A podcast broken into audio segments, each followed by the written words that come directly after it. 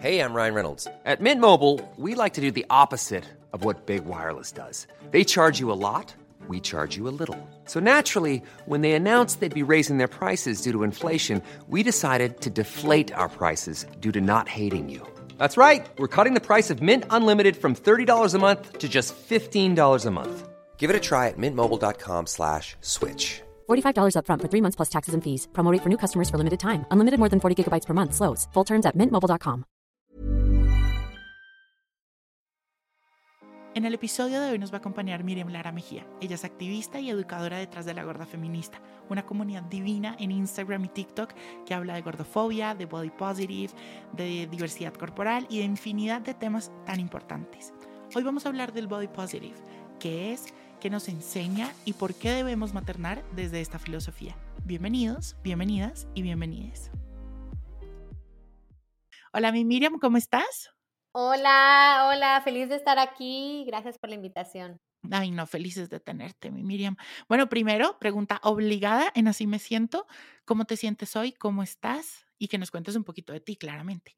Sí, bueno, hoy me siento muy, muy bien. Eh, esto de maternar, obviamente, es algo que sale de mi vida. Soy mamá eh, de una personita de cuatro años y y como muchas mamás y papás y personas que querían te van a contar, es, es bastante desgastante, ¿no? Las noches son largas, pero, pero bien, desayunamos bien, eh, tomando cafecito y estoy súper contenta de estar aquí. Y pues mira, les cuento un poquito de quién soy yo. Em, soy Miriam Mejía, eh, soy una mujer de 41 años, mamá, gorda, me identifico mucho como antropóloga, viajera y escritora. Y, y sí, bueno, obviamente como muchas personas en la pandemia, durante la pandemia eh, me surge esta energía de empezar a crear contenidos en redes. Yo ya llevo como 10 años en el tema de body positive de forma personal, aunque tenía un pequeño blog que hablaba un poquito sobre eso. Pero la pandemia es donde verdad explota para mí, donde, donde tengo varias eh, cosas que son como la, la gotita que derrama el vaso para mí, pero la idea de crear formas en que podemos romper la gordofobia, el estigma de peso, como todas estas formas en que dentro de nuestras familias, especialmente las familias latinas, nos criticamos tanto de formas eh, a veces muy obvias, de formas a veces como de chiste, de, muchas formas nos criticamos y qué tan dañino es eso para nuestras, para nosotros, ¿no? Y ahora como mamá, cuando empiezas a ver qué futuro, qué vida, qué relación quiero que mi hijo tenga con su cuerpo, es cuando empiezo a ver, like, yo tengo que hablar de mi relación, yo tengo que hablar de sanar mis relaciones, yo tengo que ver de todas las direcciones, ¿me entiendes? Todos los satélites de mi, hacia mi suegra, hacia mi papá, hacia mis hermanas, hacia mi hijo, hacia mi esposo, ¿no? Como todas estas relaciones que tenemos, que podemos crear relaciones body positive, que tenemos que tener ese valor body positive en nuestras relaciones y especialmente en nuestras relaciones afectivas, ¿no? Y de ahí sale empezar a crear contenidos, la verdad es algo que, que siento que soy, que tiene mucha energía para mí, donde yo puedo compartir muchas de las, de las cosas que, de quién soy yo y de, y de que me llenan, me interesan pero también es esta articulación, hay muchísimo más contenido del body positive en inglés. ¿Cómo hacemos que lleguen a personas que a lo mejor no manejan el inglés, que a lo mejor no tienen ese libro, que a lo mejor no tienen ese recurso? Y yo me veo como ese eje, como esa puerta donde podemos expandir más y más conocimiento sobre esto. Me encanta, ¿no? Bueno, bienvenida y de eso vamos a hablar y esa eh, quiero que sea nuestra primera pregunta un poco y es que hablemos tú y yo, que, les contemos un poquito a todos aquí en Así Me Siento, cómo ha sido nuestra relación con nuestro cuerpo a lo largo de la vida, en qué momento eh, nos dimos cuenta que algo tocaba cambiar, que algo de pronto nos estaba como haciendo ahí un poquito de fuerza. Em, te cuento yo, mi Miriam, creo que el tema del cuerpo en mi vida ha sido el tema, ¿no? Desde muy pequeño siempre fui poco señalado porque siempre fui como el diferente con respecto, por ejemplo, a mi hermano o a mis primos o a mis primas, ¿no? Yo siempre fui mucho más alto, fui eh, el que decían, ay, no, parece que jugara, a básquet o, eh, uy, él debe nadar porque tiene una espaldota. Em, siempre se señaló mucho este tema. Y desde pequeño también, además, pues empezaron a haber ciertos cambios en mi cuerpo eh, que me recriminaron mucho y que me lo hicieron saber y que me empezaron a generar una conciencia no tan sana, debo decirlo una conciencia, o sea, yo desde muy pequeño era muy consciente de que no me gustaba mi cuerpo, de que no lo podía mostrar. Yo desde pequeño no, digamos que siento que yo no vivía como en función de solo vivir como cualquier niño y pasar rico y pasarla bueno, sino que estaba, le dedicaba mucho tiempo y energía a pensar en mi cuerpo, en cómo taparlo, en que no lo vieran, en que no lo tocaran, en que, sí, y bueno, de ahí se desprendieron muchas cosas un poco desafortunadas en mi vida, eh, de las cuales hablaremos después, pero que me trajeron mucho dolor que pronto sembraron en mí, como lo digo en una charla que yo tengo, eh, una semillita que empezó a crecer como una florecita, como una rosa, que uno la ve muy bonita, pero que la rosa sí también tiene espinas, ¿no? Y me terminé cortando muy fuerte y terminó en, en mucho dolor y en muchísimos años y sigue siendo un, un proceso para mí. Entonces el tema del cuerpo siempre ha sido eso. Ya más adelante, con todo el tema de estar en redes sociales, que llevo ya siete años y estudiando publicidad y mercadeo y todo, he podido darme cuenta también de los mensajes que nos rodean alrededor del cuerpo. Y eso ha sido también un tema muy interesante, porque digo, ¿cómo así que el mercadeo, las marcas, etcétera, tienen mensajes, de pronto unos más claros que otros, pero siempre de cambia tu cuerpo. Si tú cambias tu cuerpo, vas a ser feliz. Tu cuerpo no debe ser así. En cambio, tu cuerpo sí debe ser de esta otra forma. ¿no? También lo vi desde la parte, por ejemplo, de las películas, de las series. Es como que siempre ha sido un tema que, que, que, lo he visto mucho y esa ha sido mi relación con el cuerpo. Ha sido una relación bastante tóxica y llena de dolor. Te puedo preguntar, ¿tú en tu familia eres muy diferente a, tu familia o hay, hay corporalidades, corporalidades, similares a las tuyas en tu familia? Sabes que en, sí, hay, hay, hay corporalidades muy parecidas a las mías, pero que también esas corporalidades siempre buscaban y se le dedicaban mucho tiempo a cambiarlas, ¿no? Entonces también ese modelo que tenías. Exacto. Mi mamá, por ejemplo, cuando nos tuvo a mi hermano, después me tuvo a mí, bueno, se subió de peso, X o Y, y decidió bajar de peso. ¿Cómo? No sé si fue sano o no fue sano, lo que sea, pero bajó de peso y tú ahorita la ves y no es la misma persona a la que tú ves en una foto es completamente diferente. Mi abuelo, entonces también ahí venía mucho el discurso de por salud, ¿no? Entonces decían, ay, es que cierra, cierra el pico, ¿no? No comas tanto, porque es que mira a tu abuelo, todos los problemas que ha tenido, mira no sé quién, mira a esto. Que yo digo, eh, creo que esos mensajes no vienen desde un lado de odio, de hacer querer sentirlo mal a uno, ni con malas intenciones, pero venimos a lo mismo, al discurso ese muy grande de por salud, por salud, por salud, ¿no?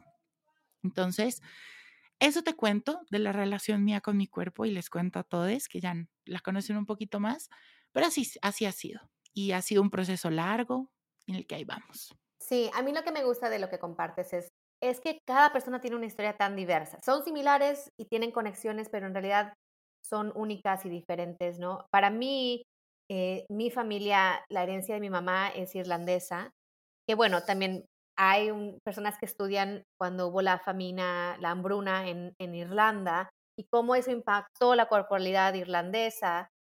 Hay muchos estudios sobre eso en cuestión de mi mamá era gorda, su papá era gordo, su papá era gordo, o sea, y, y tenemos, cuando tenemos primos que tienen como la herencia más de esa familia, literalmente nos vemos todos iguales, las mismas caderas, así, todo igual, ¿no? Entonces hay definitivamente un, un eje genético que podemos ver muy bien, ¿me entiendes? Y entonces cuando tienes eso, a veces es como, bueno, es, es una forma de entender eh, lo que sabemos ahora de los estudios de peso y salud, que el componente genético es como casi, casi segundo a, a, lo que determina tu altura. Es Entonces, importantísimo. Es importantísimo empezar a cuestionar eso. Para mí, yo siempre hablo mucho sobre esto, de que yo crecí en un hogar feminista.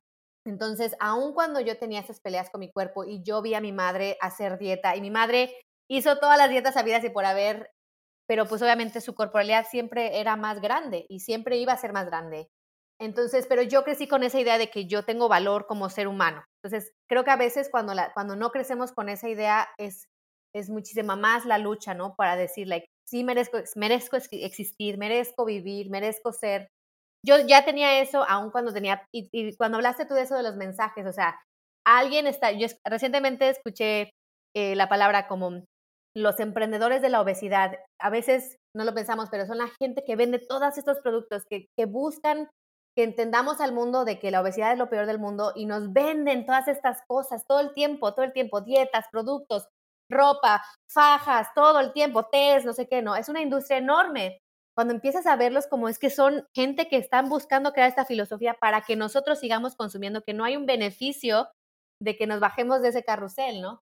Y, y para mí, o sea, siempre tenía como esa, esa, esa certeza de que yo merecía existir, pero obviamente, obviamente, tus 20, yo no sé cuántos años tengas tú, yo tengo 40, pero mis 20... 23. Ah, joven, joven, joven, joven, pero mis 20 fueron mucho así como de, ¿cómo te relacionas con el mundo? Obviamente novios que me decían que bajara de peso, y obviamente, like, yo también, o sea, nadie me va a querer, tengo que bajar de peso, tengo que hacer todas estas cosas. Y, y no fue como hasta mis 30 donde ya empiezo, y yo siempre hablo como de esta experiencia que tuve de bailar samba brasileña, donde yo tenía como una fantasía, un bikini, y cada año que era el carnaval me decían, mis maestras me daban y me decían, hazte eso, ponte faja, ¿por qué no bajas de peso? ¿Por qué no bajaste de peso para ponerte el bikini? Y yo decía, es que porque el bikini no puede ser hecho para que me quepa a mí, o sea, yo así soy, ¿por qué no puede haber un bikini que me quepa a mí en vez de que yo tenga que caber en el bikini? Y fue cuando yo tuve como ese, dije, voy a hacer mi propia fantasía. Entonces aprendí a coser, cosí una fantasía hermosa con, no dos mil cuentas y lentejuelas y todo para mi cuerpo. Y eso fue para mí como esa idea de, el mundo se puede adaptar a mí.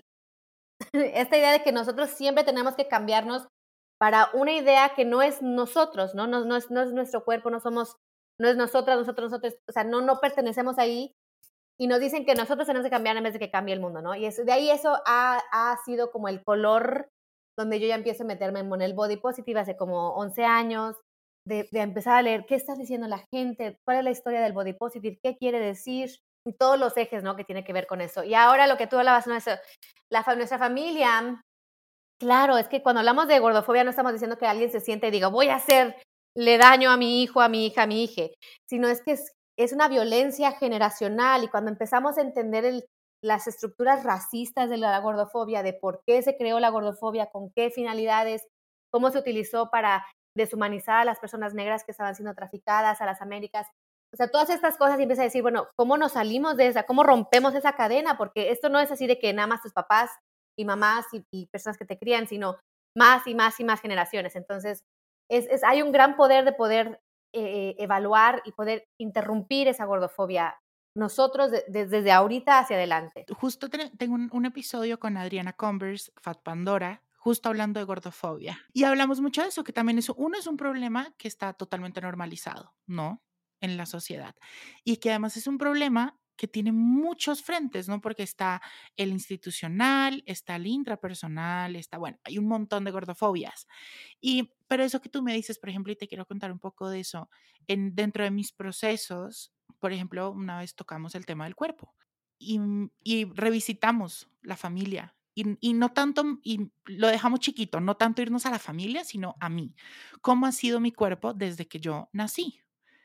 Entonces, muchas veces también gracias como a esta idea de, de querernos cambiar o de querer hacer otras cosas, buscamos cambiar nuestro cuerpo a algo totalmente irreal. Yo le dedicaba y creo que aún todavía le puedo llegar a dedicar mucho tiempo en mi cabeza a la idea de cambiar mi cuerpo a algo que es biológicamente imposible, ¿no? Siempre he sido una persona que ha sido muy alta, que ha sido muy grande, que ha tenido la espalda muy ancha o no sé, pero eso es importantísimo y ver también a la familia y poder ver, pues hay genética, ¿no? Y eso sí es indudable, no se puede borrar, no se puede cambiar y ahí está. Y Miriam, hablemos ahora un poquito de qué es el body positive, ¿no? Porque eso lo escuchamos mucho, eh, se ha vuelto creo que hasta trendy en redes sociales y todo el mundo, entonces ahora habla de body positive, pero creo que falta como esa explicación de realmente qué es, qué nos enseña también el body positive, ¿no? Porque no es solo el body positive, no es solo decir, ay, ámate y acéptate, sino que también hay muchas más cosas detrás. Sí, bueno, a mí lo que me encanta hablar del body positive es que es un movimiento que nace en verdad como en los 60 en Estados Unidos, en Inglaterra, y tiene ejes mm, obviamente de, de, cuerpos marginados, obviamente cuando hablamos de cuerpos gordos y cuerpos grandes, pero también de personas negras, de personas indígenas, también de personas con discapacidad. Entonces, es de normalizar la idea de que todos los, habemos en todos los cuerpos, existimos. Cuando ahorita que tú dijiste algo, mi espalda es muy ancha, y la, eh, utilizar muy en ese contexto quiere decir que, que es algo que no está bien. Que es fuera de lo normal. Exacto, tu espalda es ancha, así es, ¿no? Eh, mi nariz es de esta forma, mi, cuerpo es de esta forma. Si naciste con una discapacidad o tienes una discapacidad, tu cuerpo es de esa forma. Eh, es esta idea y esta búsqueda de, de esa es como la idea de que tenemos que pensar que hay un solo cuerpo. Ni siquiera un solo cuerpo o una variedad de cuerpos, porque obviamente está súper informado por la supremacía blanca, ¿no? La idea de que el cuerpo ideal es un cuerpo blanco, es un cuerpo delgado, es un cuerpo de tal, tal, tal, tal, ¿no? Cosas que es para ciertas, para ciertas, you euroamericanos, por ejemplo, pueden ser quizás ciertas, pero no toman en cuenta la gran diversidad que hay en el mundo, ¿no? Para mí, cuando yo pienso en body positive, pienso, es central el concepto de diversidad corporal. Es central, es que cuando hablamos, para, para mí, por ejemplo, el tema de discapacidad es uno muy importante, porque cuando hablamos de discapacidad es como esa persona no tiene una pierna, ¿no? Y lo pensamos como debería tener una pierna y no tiene una pierna, cuando en realidad es esa persona no tiene una pierna y punto. No hay una comparación con una persona que tiene una pierna porque esa, es su cuerpo y esa es su, la forma en que es su cuerpo. Entonces, eh, la gente sí, obviamente, mira, con todo en este mundo, tan pronto se meten las, las, las eh, compañías quieren venderte algo como Dove, que creo que es muy positivo lo que hace, pero al fin y al cabo te quiere vender body positive, ¿no? Te quiere vender que te sientas bien contigo. Creo que el eje individual es muy importante, sí, hablemos, yo sí, yo siempre voy a pelear por esto. Cuando tú te das cuenta que no tienes que odiar tu cuerpo, es como revolucionario, ¿sí o no? Te cambia la vida, ¿no? De decir, like, no, yo puedo existir, o sea, hay un espacio para mí tal y mi cuerpo como es, con tal cosa, con tal cosa, ¿no? Lo individual es súper importante. Sin embargo, el body positive sí tiene elementos de luchar por cambiar la sociedad para que esa idea de diversidad corporal sí sea cierto, ¿no? Como hablabas de la idea de luchar, por ejemplo, la ley de tallas en Argentina. Esa es una lucha porque tengamos la diversidad corporal, porque es que es cierto, la diversidad corporal no es una mentira, no es una invención y no es una cosa de una persona, ¿no? Entonces el body positive sí tiene los dos ejes como individual y colectivo, pero obviamente, ¿qué vende? ¿Qué vende? Vende que te compres la cremita para sentirte bien, vende que te compres no sé qué para sentirte bien con tu cuerpo, vende que te compras los chones de talla XXX. Eso es lo que vende y por eso es lo que vemos en el body positive. Muy, muy enfocado en lo individual, no tan enfocado en lo colectivo. Yo lo veo como ambas cosas, ¿no? Y, o sea, el body positive es un movimiento, pero también es una, un lifestyle, ¿no? Y eso es como tú lo llevas. Cuéntanos y háblanos un poquito de eso. Sí, no lo veo como lifestyle, lo veo como un valor total en mi persona. Yo sí creo, y siempre lo voy a decir, lo repito, la diversidad corporal es la única norma.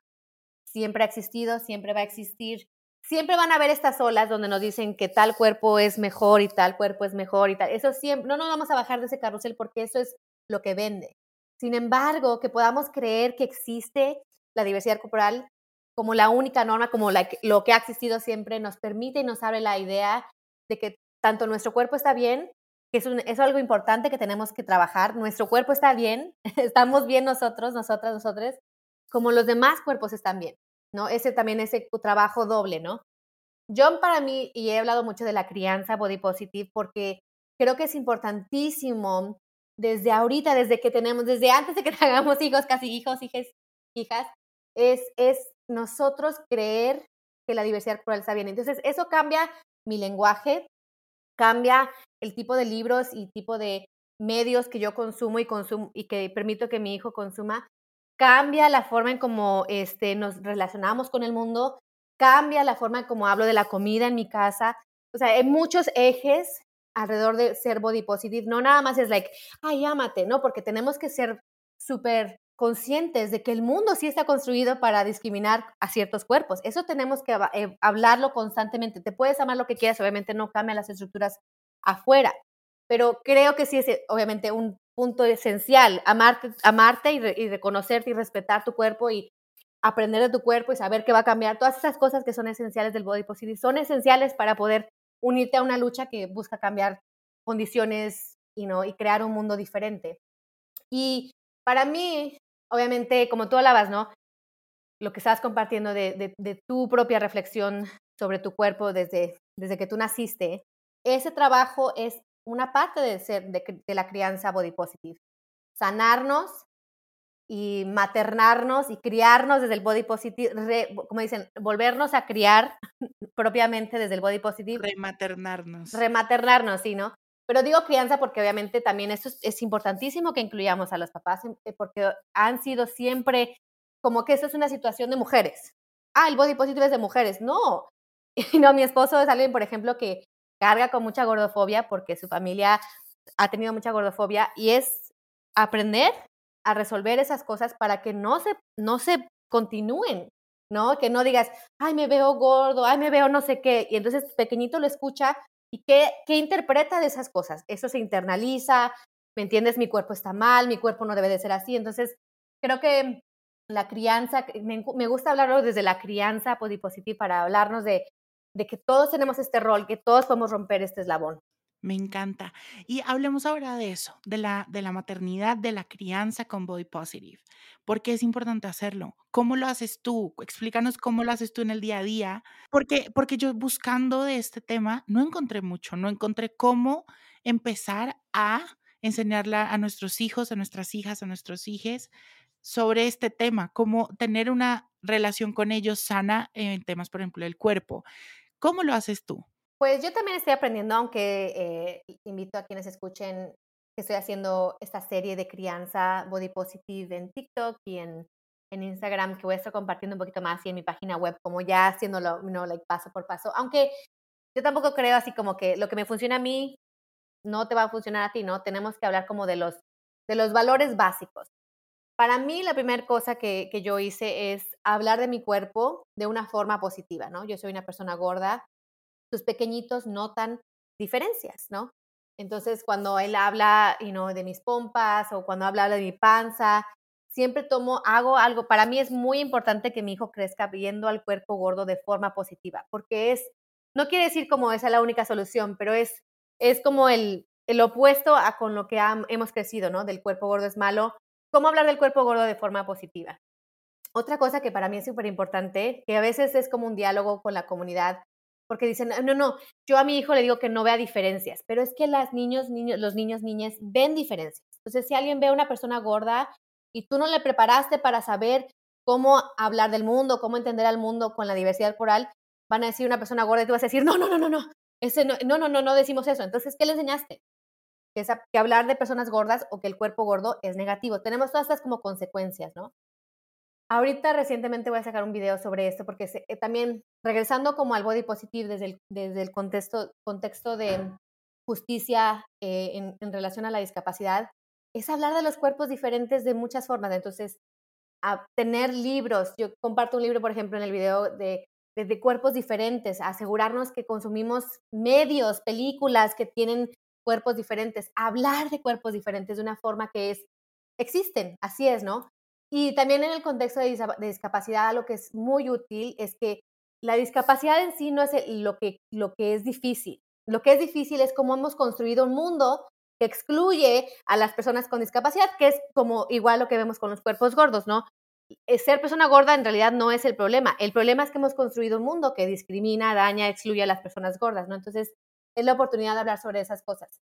Creo que también tenemos que hablar de comida y creo que muchas personas hablan como de tener un, un enfoque en salud, en alimentación intuitiva y salud en todas las tallas alrededor de la comida. Entonces, eso me cuesta mucho y a lo mejor, no sé si las mamás o papás o personas que querían que escuchan, no porque es así de que mi hijo tiene que comer, o sea, es que, pero si no comió este, dos manzanas y entonces te genera muchísima ansiedad, pero eso también, si tú no lo manejas, si tú no resuelves tus problemas con la comida, te las pasas y entonces es difícil, o sea, mi hijo quiere postre, entonces ponemos el postre en la mesa, te puede servir del postre, te puede servir de la comida, pero es algo que yo tengo que constantemente, esto, no es lineal, ¿no? No, no, para nada. Y algo que yo quiero dejar muy claro acá, mi Miriam, es que los niños eh, chiquititos son como esponjas y absorben todo, todo lo que ven y todo lo que escuchan, tanto bueno como malo. Y esto es una conversación que yo he tenido, por ejemplo, con tíos, tías eh, que tengo a mi alrededor, que eh, por X o Y situación en la vida han cambiado sus eh, hábitos eh, alimenticios y su estilo de vida y ahora les encanta hacer deporte y les encanta eh, hacer dietas y bueno, que yo también he aprendido ahí mucho a poner muchos límites porque no es algo que me haga bien a mí, pero también me he sentado a tener esta conversación con ellos de, ojo, mis primas pueden estar recibiendo un mensaje erróneo frente a la dieta, ¿no? o frente al ejercicio pueden estar recibiendo un mensaje de que la única forma en la que yo sea feliz es cambiando la forma de mi cuerpo y no debe ser así. Muchas veces les pongo también mi ejemplo y les digo, yo lo recibí así, porque te lo digo abiertamente. a mí sí, nunca me mostraron las diferencias como algo bueno. Siempre fue el estar y ser diferente está mal y no debe ser así. Por eso, cuando yo sí veía un cuerpo diferente, en mi cabeza pues era todo un tema y cuando yo me sentía diferente pues también era todo un tema. Yo también crecí con esta idea de que si hago dieta tantos días, puedo el séptimo día, así, cual Jesús, resucitar y comer todo lo que yo quiera, ¿no? Sí, sí. Em, crecí mucho con esto y, y fueron creencias que realmente me hicieron mucho daño. Entonces, sí, eso me parece súper importante que lo dejemos claro y es que los niños chiquitos, las niñas, los niños son es pequeñas esponjas y sí hay que cuidar mucho y más ahorita, como porque ahorita los niños todos reciben muchos mensajes de este tipo. Y creo que lo que dices es exacto, o sea, ese es el trabajo de rematernarte, de recriarte tú, es porque tus hijos no escuchan, tus hijas y tus hijas no escuchan lo que tú nada más les dices. Es, ven lo que tú haces, ven cómo tú te hablas a tu cuerpo, ven cómo tú te relacionas con la comida, ven cómo tú te relacionas con el ejercicio. Y por eso es súper importante, y bueno, también parte de lo que yo hago en mis contenidos es hablar sobre lo que sabemos de estudios y salud, los estudios de las dietas, qué impacto tienen, cómo han impactado, qué producen, qué resultados hay, qué dice la evidencia, porque no nada más es like repetir las dietas funcionan y ya, porque sabemos que eso no es cierto, la evidencia nos dice que no es cierto. Entonces, eh, y digo, para mí yo lo veo con mi esposo, es como mi esposo es como mi, mi modelo, ¿no? Porque yo ya empecé a cuestionar muchas de estas cosas y yo eh, vivo de esa forma. Pero mi hijo no solamente vive conmigo, obviamente, vivimos en familia y lo que mi esposo diga también es, y también siendo hombre y mi hijo también siendo niño, hay muchas cosas de modelaje que hay ahí, ¿no? De, cómo se relaciona mi esposo con su cuerpo y con la comida. Y es de estar súper atentos a lo que decimos, a lo que pensamos. No nada más lo que decimos, es, tiene que ser un cambio real, ¿me entiendes? Nada más así como que yo ya no voy a hablar sobre las dietas. Es, es cambiar tu perspectiva. Algo que dicen mucho es como, ¿cómo así? Entonces, ¿ahora qué? Yo no puedo eh, vivir mi vida o yo no puedo entonces cuidarme a mí o no, no es eso, ¿no? Es solo generar una conciencia diferente frente a eso. Y, y es darse cuenta que realmente sí ha hecho mucho daño, porque cuando no tenemos resuelto, cuando no, cuando tenemos una herida tan grande con el cuerpo, con nosotros, con la relación con la comida, con nuestras emociones, genera muchos problemas. Ahí están los TCAs, están los trastornos de la conducta alimentaria, que generan un montón de muertes. Son la, son la primera o eh, segunda causa de muerte en cuestión de salud mental. Eh, están, están las, está la depresión, está la ansiedad, está el no poder tener una vida plena. O sea, también hay evidencia de eso. Entonces, no es como, ay, no, porque me acuerdo, y te lo digo porque mis tíos y mis tías me lo dijeron así. ¿Cómo así? Entonces, yo ya no me puedo cuidar, yo ya no puedo entonces eh, hacer mi ejercicio o lo que sea. No, sí, es tener una conciencia diferente en cómo le comunicamos eso a nuestros hijos y a nuestras hijas. Y no nada más, a mí me haces pensar mucho de, yo recibo comentarios en mi TikTok, en, en todas mis redes, de personas jovencitas, y mira, hay, no te puedo mentir, yo, yo lo, también lo tengo así de, de forma muy personal, palabras que sus mamás o sus tías, cual, un comentario, ay, eso se te ve muy mal, o ay, te vas a comer eso, suena como tan sencillo, como alguien te lo dice como si fuera agua, el impacto de toda la vida que eso puede tener una persona, o sea, no lo medimos, no medimos el impacto. Yo me acuerdo mi mamá, por ejemplo, de mi pelo, una vez, no sé cuántos años tenía, me dijo algo así como que tu pelo está horrible, probablemente no me dejaba peinar o algo así. Tengo 40 años y todavía cargo con esa memoria, ¿no? Ya la trabajé, la, pero me llegan personas que me dicen, es que mi mamá me dijo una, una vez, a lo mejor le dijo que se le veía algo mal o que no comiera o que nadie la iba a querer porque estaba gorda y el impacto, o sea, el daño que eso ha causado, el, el tiempo que la gente ha tenido que invertir para saber que eso, que tu familia te diga esas cosas, y yo sé que suena triste, pero no está bien. No es tu culpa que tu familia no haya sanado su relación con su cuerpo y con su comida y con el ejercicio no es tu culpa. Quiero que, la gente se vaya con esa certeza, no es tu culpa que eso pasó y que queremos, la propuesta es, la propuesta es poder sanar esas cosas para que otras personas no tengan que cargar, para que tu personita no se vuelva un adulto o una adulta que vuelva a replicar esas mismas, esos mismos diálogos, ¿no? Muy importantísimo. O por ejemplo también un regalo. A mí me dejó marcado un regalo. Yo tenía por ahí nueve años y el regalo de Navidad de mis abuelos fue un tratamiento para adelgazar, con agüitas y pastillitas y masaje linfático y, eh, toda esa vuelta. Entonces yo a los nueve años eh, llegaba del colegio y me iba con mi nana a el centro este a hacerme el tratamiento y era una dieta y era toda una vuelta. Y eso me dejó marcado 100%. Y me encanta eso que dices, porque también ahí vienen mucho las heridas de la infancia, que también fue un episodio, que todos estos episodios que estamos eh, recomendando se los dejamos en el caption del episodio, pero con Romy Alcántara hablamos de las heridas de la infancia. Y las heridas también son eh, transgeneracionales, ¿no? Entonces, ahí es por eso esta conciencia y me encanta, por ejemplo, que tú hayas querido eh, como rematernarte también y cambiar esa, esa mentalidad tuya y cambiar todo esto para que tu hijo precisamente no lo absorba y no se vuelva un tema también para él en el futuro y así para tus nietos y así para tus bisnietos y así, sino cortar de, de raíz un poco estas, estas heridas y sanarlas para precisamente tener más bienestar todos y cuidarnos y cuidarse también. Yo hablo mucho de la de la gordofobia como violencia generacional. Y tenemos evidencia de, qué tan largo es este camino por, y por qué tenemos este odio al cuerpo gordo. No sale, yo sé que muchas personas que están escuchando van a decir, es que sale de la ciencia cuando empezamos a estudiar el cuerpo y el peso. No, este es son cientos de años antes de que siquiera tuviéramos el entendimiento del cuerpo que salen estas filosofías alrededor del odio al cuerpo y están basadas en exclusión, están basadas en supremacía corporal están basadas en otras cosas que no tienen nada que ver con la salud ni con la ciencia. Entonces, el trabajo es, sí es de muchos, mucho, mucho tiempo, pero mira, yo te puedo decir con, mi personita, el sueño de pensar que mi hijo no tenga que gastar tiempo en su vida odiando su cuerpo es algo que me motiva muchísimo, porque tú puedes, tú le platicaste, cuánto también yo, cuánto tiempo he invertido de mi, de mi genio, de mi, de mi hermosa de la contribución al mundo, cuánto tiempo he invertido en bajar de peso, en cambiar mi pelo, en cambiar, en depilarme, en tantas cosas que me dijeron que era mi valor externo, ¿no? Y, y, me apasiona la idea de que si yo irrumpo sobre esto, mi hijo quizás pueda vivir una vida que no sea así, ¿no? Que vida total de su, que traiga su talento al mundo, ¿no? Y para quienes escuchan y dicen, bueno, ya, es muy tarde para mí, no, podemos, ese trabajo de rematernarnos o de recriarnos o de, de cambiar este camino es ahorita, lo puedes empezar en cualquier, te digo, me llegó una señora de 62 años que me dijo, acabo de encontrar tu cuenta, me ha hecho abrir los ojos de muchas cosas. Sí, es que esto no es así de ni de una edad, ni de un espacio, ni de un país. Esto es algo totalmente eh, global que se puede cambiar y modificar y adaptar a cada persona pues que somos seres cambiantes. Podemos hacerlo. O sea, mi mamá, te lo pongo así, mi mamá lo hizo. O sea, mi mamá, gracias a de pronto a, muchas cosas que tuvimos que pasar, bueno, que pasé yo y que pues por consecuente también ha pasado mi mamá.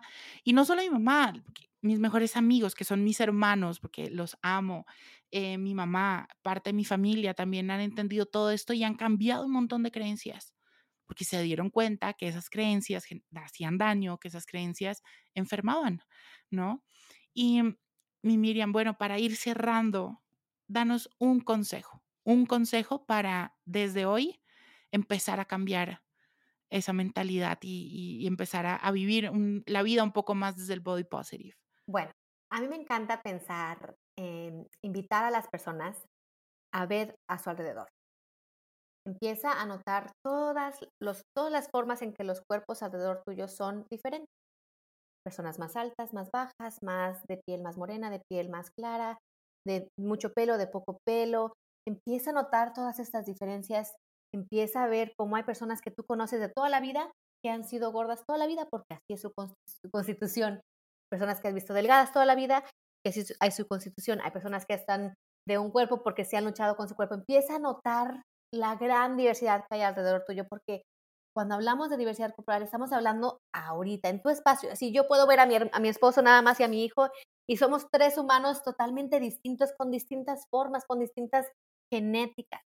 Cuando empezamos a entender que la diversidad corporal es la norma, cuando empezamos a aceptar que existimos en toda la diversidad de vida por haber, abrimos espacios para todos, para todas, para todos, para ti, para así como estás tú en este momento, con todo lo que tú te hablas y te defines y te ves, así eres parte de esta diversidad. Entonces empieza a ver la diversidad, empecemos a alimentar nuestro entendimiento de la diversidad corporal para poder desde ahí maternarnos nosotros, a, nosotras, y nosotros, a nosotros mismos y a nuestras personitas. Y quizás también a nuestros, nuestros adultos mayores, ¿no? Puede ir en todas las direcciones, pero para mí lo más importante es el camino hacia romper, eh, interrumpir la gordofobia, interrumpir esos, este odio corporal para nuestras personitas. Me encanta y viene mucho también y es el cambio que quieres ver en los demás también. Mm, totalmente. Bueno, y me, me gustó uno que, que, escuché con Brenda Mato que hiciste, donde ella, ella habló sobre el influencer. Ella dijo, tú le dijiste algo así como, like, ay, pues es que tú tienes no sé cuántos cientos y miles de seguidores, entonces es muy influencial. Y ella dijo, tú eres el influencer, la influencer más importante en tu familia, en tu espacio. Usa esa energía. Sí, que todos podemos realmente impactar a los que tenemos cerca. Quienes nos escuchan, podemos ser el influencer ahí de ellos también. Sí. ¿Qué contagias, no? ¿Contagias odio o contagias amor? Ay, me encanta. Bueno, no, no te quito más tiempo. Me encantó estar contigo en este episodio. De verdad que te admiro profundamente todo lo que haces, el trabajo tan lindo que haces, no solo en redes sociales, sino ya conociendo un poco más de cómo son las dinámicas en tu familia y con tu hijo. Parece totalmente admirable. Quiero ser como tú cuando sea grande.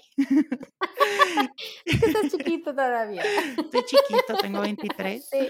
Pero gracias, de verdad que gracias por este espacio, por todo el conocimiento que nos diste, que, wow, muy, muy valioso. Gracias por la invitación y pues sí, si me quieren seguir en redes, estoy como La Gorda Feminista, en, ahorita en TikTok y en Instagram, pronto en, en YouTube y mi página web también, lagordafeminista.com. Claro que sí. Toda la información de Miriam, sus proyectos, sus redes sociales y también un contenido extra a este episodio lo pueden encontrar en el newsletter semanal que se pueden suscribir en juanjosetejada.com diagonal newsletter. Ahí les va a llegar. Y bueno, les mandamos muchos abrazos. Gracias, mi Miriam. Gracias, gracias.